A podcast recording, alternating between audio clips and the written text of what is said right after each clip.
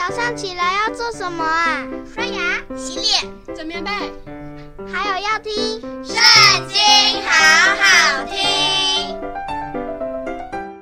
大家好，又到我们读经的时间喽。今天呢，我们来读《历代志上》第十九章。此后，亚门人的王拿下死了，他儿子接续他做王。大卫说。我要照哈嫩的父亲拿下后代我的恩典后代哈嫩。于是大卫差遣使者为他丧父安慰他。大卫的臣仆到了亚扪人的境内见哈嫩，要安慰他。但亚扪人的首领对哈嫩说：“大卫差人来安慰你，你想他是尊敬你父亲吗？他的臣仆来见你。”不是为详查窥探、倾覆这地吗？哈南便将大卫臣仆的胡须剃去一半，又割断他们下半截的衣服，使他们露出下体，打发他们回去。有人将臣仆所遇的事告诉大卫，他就差人去迎接他们，因为他们甚觉羞耻，告诉他们说。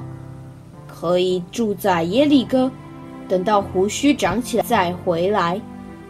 亚门人知道大卫憎恶他们，哈嫩和亚门人就打发人拿一千他连得银子，从美索不达米亚、亚兰、玛加、索巴雇战车和马兵，于是雇了三万二千辆战车和玛迦王并他的军兵。他们来安营在米底巴前，亚门人也从他们的城里出来，聚集交战。大卫听见了，就差派约押统带勇猛的全军出去。亚门人出来在城门前摆阵，所来的诸王另在郊野摆阵。约押看见敌人在他前后摆阵，就从以色列军中挑选精兵。使他们对着亚兰人摆阵，其余的兵交与他兄弟亚比筛对着亚门人摆阵。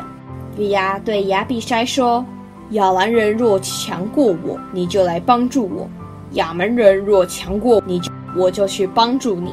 我们都当刚强，为本国的民和神的城邑做大丈夫。愿耶和华凭他的意志而行。”于是约押和跟随他的人前进攻打亚兰人，亚兰人在约押面前逃跑。亚门人见亚兰人逃跑，他们也在约押的兄弟亚比筛面前逃跑进城。约押就回耶路撒冷去了。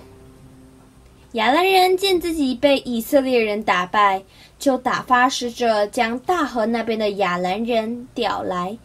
哈大利写的将军朔法率领他们，有人告诉大卫，他就聚集以色列众人过约旦河，来到亚兰人那里，迎着他们摆阵。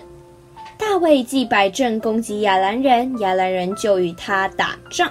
亚兰人在以色列人面前逃跑，大卫杀了亚兰七千辆战车的人，四万步兵，又杀了亚兰的将军朔法。属哈大利谢的诸王见自己被以色列人打败，就与大卫和好，归服他。于是亚兰人不敢再帮助亚门人了。今天的影片就这边告一段落，下次不要忘记和我们一起读圣经，好好听哦，拜拜。